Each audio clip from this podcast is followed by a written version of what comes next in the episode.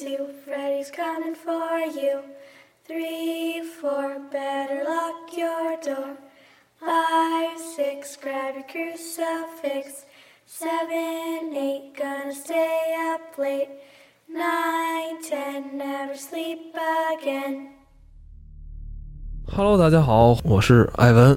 我是风铃。这个故事啊，来源其实挺有意思的，也是也是别人给我讲啊，这个也是别人给我讲。你一大哥，好对，是我一个大哥。刚才跟你说的是我一个大哥，他听别人说的那么一个事儿。嗯，这个事儿还跟风水有点关系，是不是？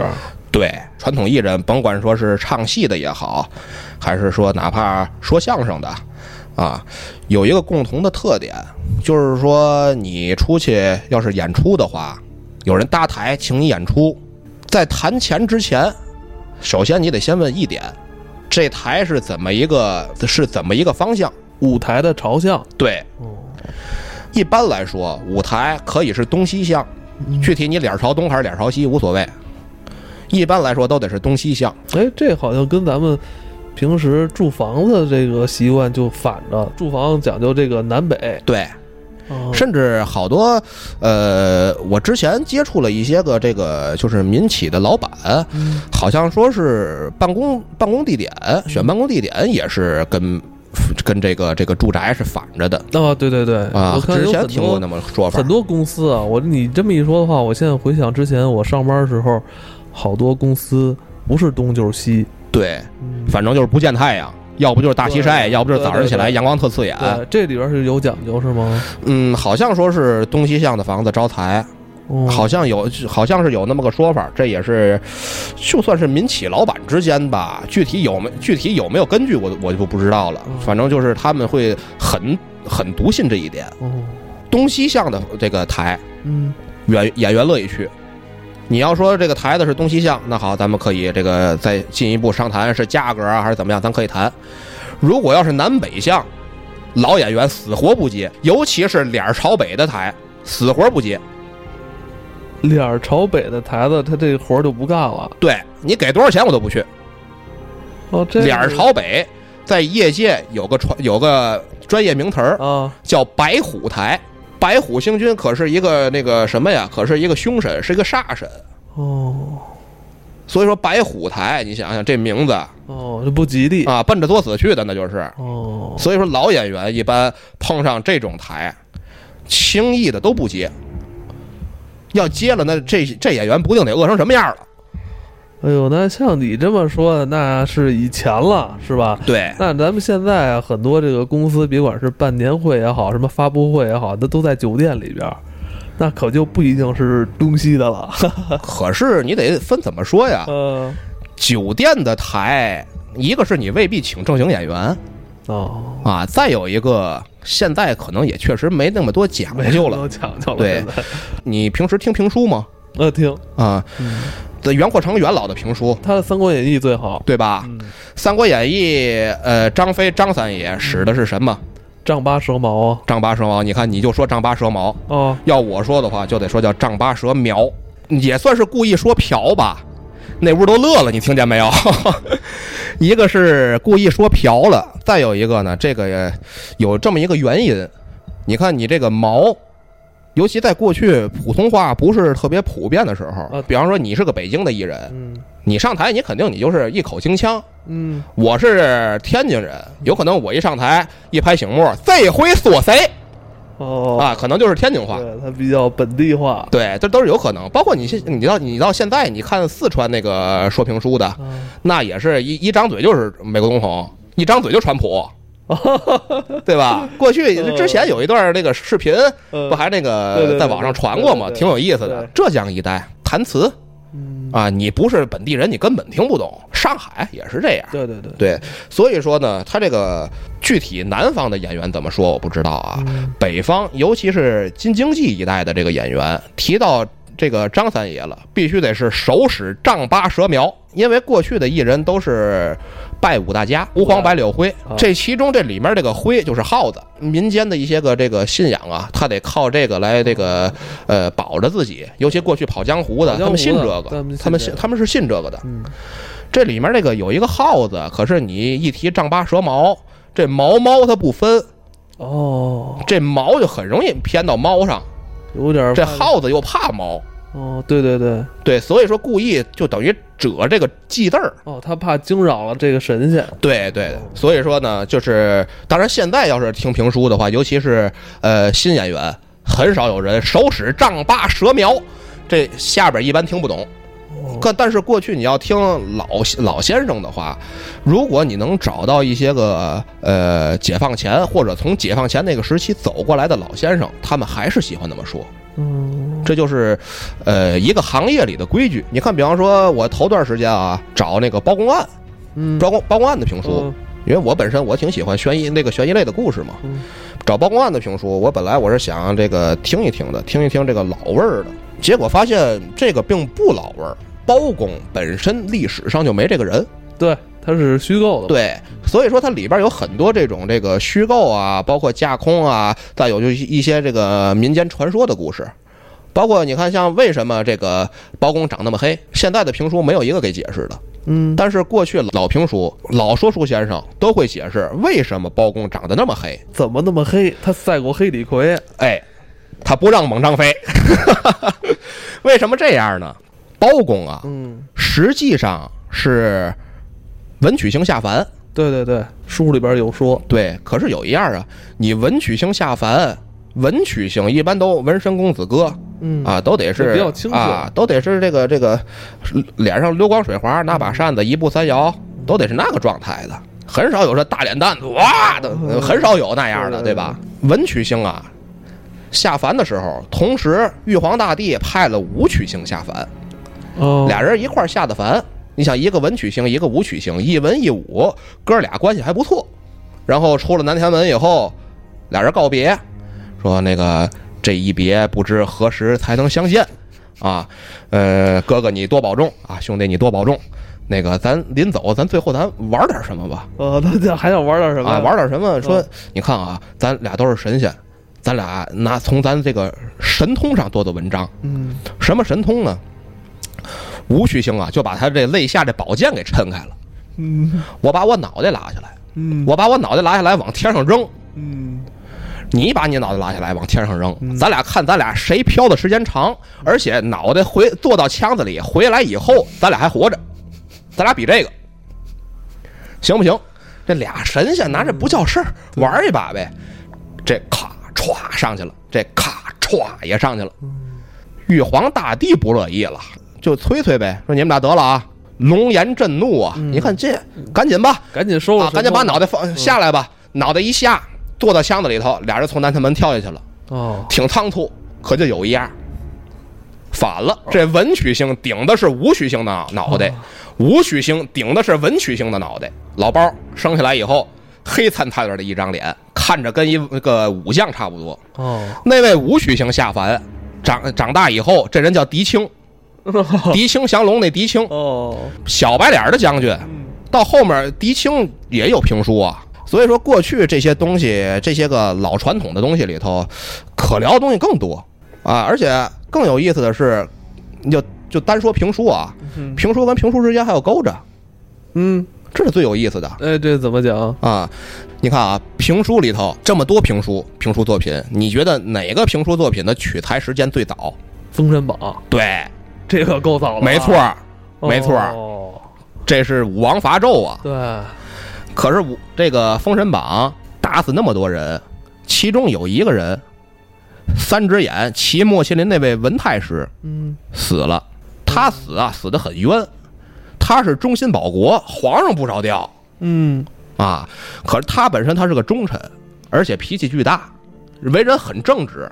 评书里评书里说了，嗯，纣王就处他，别人谁都不出。刚正，对，这自己的老师，而且来说这个刚正不阿，纣王很怵他。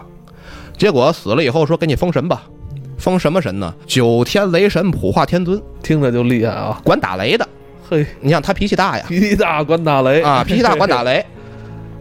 然后呢，就《封神》《封神演义》这段故事完了，这些神仙就是在天上各司其职。有一次，有一次，某一个地方天天下大暴雨，而且来说雷打不断，雨下的不断，嗯，就也不知道怎么回事儿。这百姓可以说是怨声载道。你想，过去排水系统没那么发达。嗯是。啊，尤其咱们国家还是农业国家，对，地都泡了，庄稼全没了，黄河嘛，没法活了，泛滥，对呀、都没法活了。玉帝查怎么回事儿，找龙王，龙王说不是我弄的。不是我，啊，我没这没有事儿啊。我啊没喷水，啊。然后说那是谁？然后找找来找去找谁呢？找雷神普化天尊。一看这主儿躲云彩园里正哭着呢，哦，他哭了，他哭了，那泪水是雨水，他那哭声是雷声，哦，一直在那哭。玉帝来了以后说：“我说老文，你 啊，你怎么你怎么那么委屈？”嗯然后这文太师一看玉帝来了，擦擦眼泪儿，说是这样，我呀生前是个好人，我是个贤臣，可我没碰见贤主啊啊！我他怎么死了。突然想起这事儿了？你说是啊，他他他就偶然就觉得自己很冤。哦，玉帝一想，一倒他这个简历，也是你来我你来我这儿面试时候，我就知道你有这个事儿了啊。嗯、这样吧，你既然你也觉得冤，而且你也是个好人，你这样，我许你下界，你当三年皇上，让他当皇上的，你当三年皇上，你去下界，许给这位这个文太师下界当皇上了。佛祖这边就知道了，嗯，佛祖一听说大暴脾气，下界当皇上，这不行啊，嗯百姓活不了啊！对，一看怎么办呢？你这边派代表，我这边也派代表。嗯，你派的是雷神，我派我舅舅。金翅大鹏鸟，对，金翅大鹏鸟，佛陀座下守卫护法，啊，说你去，你牵制着他，你牵制着他啊，他要是有办了什么事儿了，你你就给他收了，你就给他收回来，宁可死他一个人，你不能让百姓怨声载道对，啊！佛祖有这个心啊，嗯，说行了，那就下界吧。这俩下界了是什么时候呢？隋朝。到隋朝，，对，这位文太师下界是宇文成都，金翅大鹏呢下界以后投到李家，嗯，这就是《隋唐演义》第一位好汉李元霸。李元霸，哦对。他是李元霸，对。可是这俩下界的时候啊，嗯，互相定了一个条约，李元霸比宇文成都能耐大，但是怕打雷，宇文成都打不过他，嗯。这俩人是互相牵制那么一个关系。嗯，所以说，你要是听评书的话，听到后边，这个李元霸出世，擂鼓瓮金锤，拿着锤子出来，锤子是他师傅给他的，但是他师傅教他能耐时候说了那么一句话，说你有一天如果碰上有人使凤翅鎏金镗，你一定要离他远一点，他打不过你，你把他打死了，你也活不了。李元霸打死宇文成都以后，回驻地的时候，天上打雷，打大雷，这个李元霸呢又怕打雷。手使雷鼓瓮金锤啊，他就怕打雷，害怕到一定程度了，他就开始骂老天爷，说老天爷，你为什么你就老打雷吓唬我？就想揍老天爷，就把他这锤啊给扔到天上了。正好赶上扔天的时候，一个炸雷，这有闪电呐，嗯，一晃眼，他这一闭眼，他就没看，这锤，子就砸脑袋上了，是这么一个故事。等于是你把他砸死了，你也活不了，圆了那么一个扣儿。这个故事挺精彩的，对但是我想说，刚开始那个演员那个舞台朝向怎么 这个还没转过来呢？呃，这个就转不过来了。这个老老演员就是上来就肯定得问这个哦，这是一个大忌讳。演员信这个，信这个乱七八，你就现在来说乱七八糟吧。但是来说呢，呃，你不能说他胡信，因为包括风水这块儿。呃，据我所知，好像现在这个建筑学是需要学风水这块的，嗯，啊，嗯，可能他们就是要更科学一点，要跟磁场啊这方面，当然我不是学建筑的，我就不理解了。啊，嗯会跟这方面会有一个勾着的一个这个关系。嗯所以说，呃，老我刚发现咱他妈这这一集讲的是一评书是吧？咱这是评书的一个这个评书纵贯线节目。呃，既然说是民国啊你，还想起来这集是是要讲我我我我能想起来，我能想起来，赶紧赶紧啊转不行你就掐了别播了就。没没关系没关系没关系，咱就当是那个刚才是附送的啊，这就这这就这就当是送彩了，这就是配的啊。这个其实我感觉这像配的。咱先捋捋啊，开始聊的什么？一开始聊的风水对演员那个啊，然后聊的是然后怎么就突然那个包公了？先问的风水，然后呢，呃，问我呃，过去人对风水这方面有什么这个讲法，嗯。然后我就说的是舞台，嗯。然后提到舞台了，然后我就说过去老先生是信这方面的东西的，嗯。然后举例举的是评书丈八蛇苗这个例子，嗯。然后又从丈八蛇苗一步一步到包公，包公又到了这个武王伐纣，武王伐纣最后到了隋朝，你看倒上来了。你。看已经到隋朝了，赶紧还能不能往民国这儿奔奔？呃，可以，现在就已经到民国了。好好，哎呀，这嗯快了，这个。呃，话说啊，在民，呃，话说在民国啊是这样，呃，那个时候啊，咱中国可以说是风雨飘摇，几天不打仗，这这简直那就是百姓乐死。社会比较动荡，对，呃，咱们这个故事发生在什么时候呢？抗战前夕。嗯。啊，抗战前夕，在南方一个小流域里头，具体是哪条河呢？咱就不不提了啊。一个小流域里头呢，有一个老道，坐船儿顺流而下，他要奔自己的目的地而去。他的目标是星辰大海哟啊！来来，赶紧说啊，然后呢，他这个飘着飘着，一回头，猛然发现这个江边儿这个小河边儿嗯，有一个小村庄，这个村庄在他眼里有问题，这村庄有什么问题啊？把这个船就靠边了。他呢搭跳下船，进了这个村子里头了。进了这个村子里啊，一开始他没说是我是来这个看你们村的情况啊怎么样的，他一开始就是说我出家人来这化缘，给口吃的，就是给口吃的，这找个饭辙，其实就是。然后吃的饭呢，然后就是聊闲天儿，跟村民们聊闲天儿，聊来聊去，这道士说了，我观察你们这个村庄是不是将近得有二十年没有新生儿了？哦，这村子二十年没人生育了，对，你看这个事儿啊，咱要是说咱作为这个生活在城市的人，可能还没这个感受，有可能我这个小区老一点儿。啊，老老老这个老龄化严重一点儿，没有新生儿很正常。但是过去不是，过去几代人离不开这个村庄，而且一茬顶一茬，这总有新生儿的，隔个几年有一个，隔个几年有一个。嗯，那村民怎么说呀？村民们一听就愣了。嗯，那你怎么知道的？然后这问道士啊，是你怎么知就知道这个呢？你从哪儿看出来的？说我从哪儿看出来的？你甭管，我是出家人啊，我能看出来这块儿。你呀、你这样，这个事儿你们想破吗？你们现在肯定有这个适龄青年结完婚以后没孩子啊，你们这想不想破不想破？想破想破哈，好，想破哈，好。你这样，你带我去你们村的祠堂，因为过去有些个，尤其像江浙一带都是这样。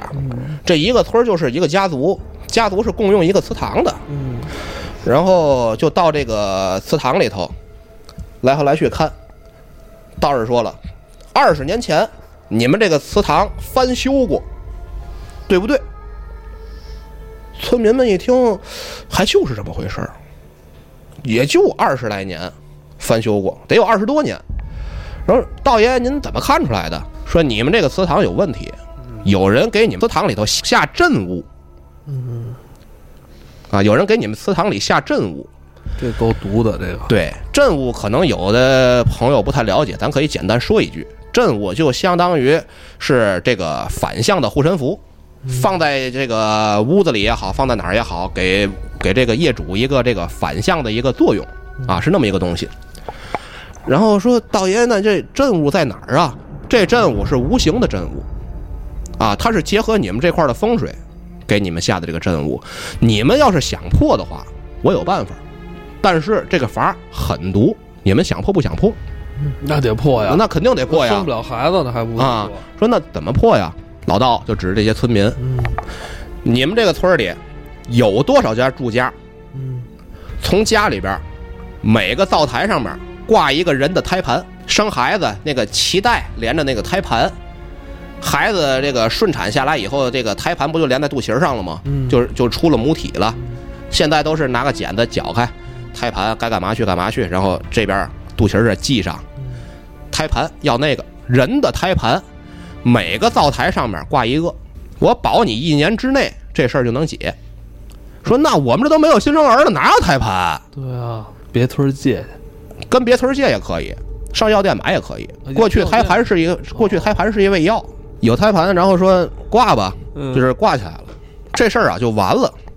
老老道走了，可是这边村儿里头知道这个事儿。为什么说他知道这个事儿呢？修他们这个祠堂的人是他们从邻村找来的一个人，这人修完祠堂以后就没露过面儿。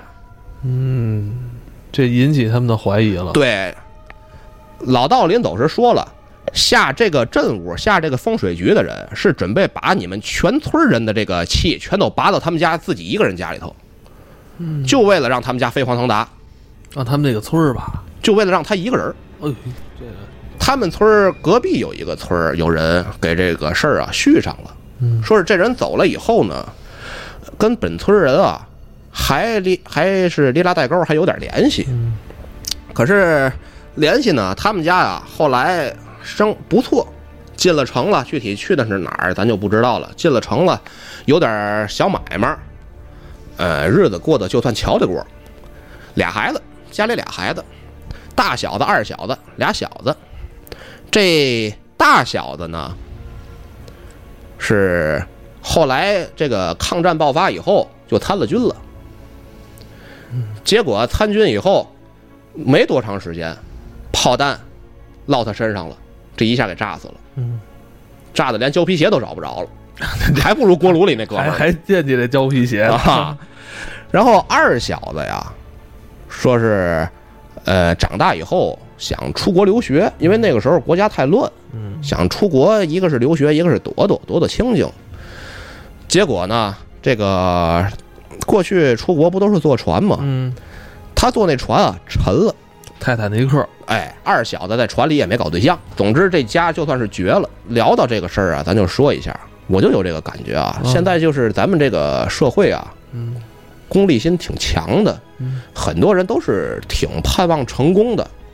但是成功是什么？可能很少有人会说这个静下心来想一想。嗯可能像你，你艾问，你可能想的是啊、我把黑水做好，那我就成功。嗯啊，可能我想的是这个，我这个写点东西，我换钱啊，我哪怕说我能闯出点名号来，我也成功。大部分人想的实际上就是单纯的钱，极端的功利也就必然会引发这种极端的这种，一个是社会矛盾，再有一个社会阴暗面这一块儿。嗯嗯，一有社会阴暗面儿了，就难免会有一些个这个不见光的事情。嗯啊，因此有一些风，这个甭管说是风水也好，还是怎么样也好，最近几年它会特别兴。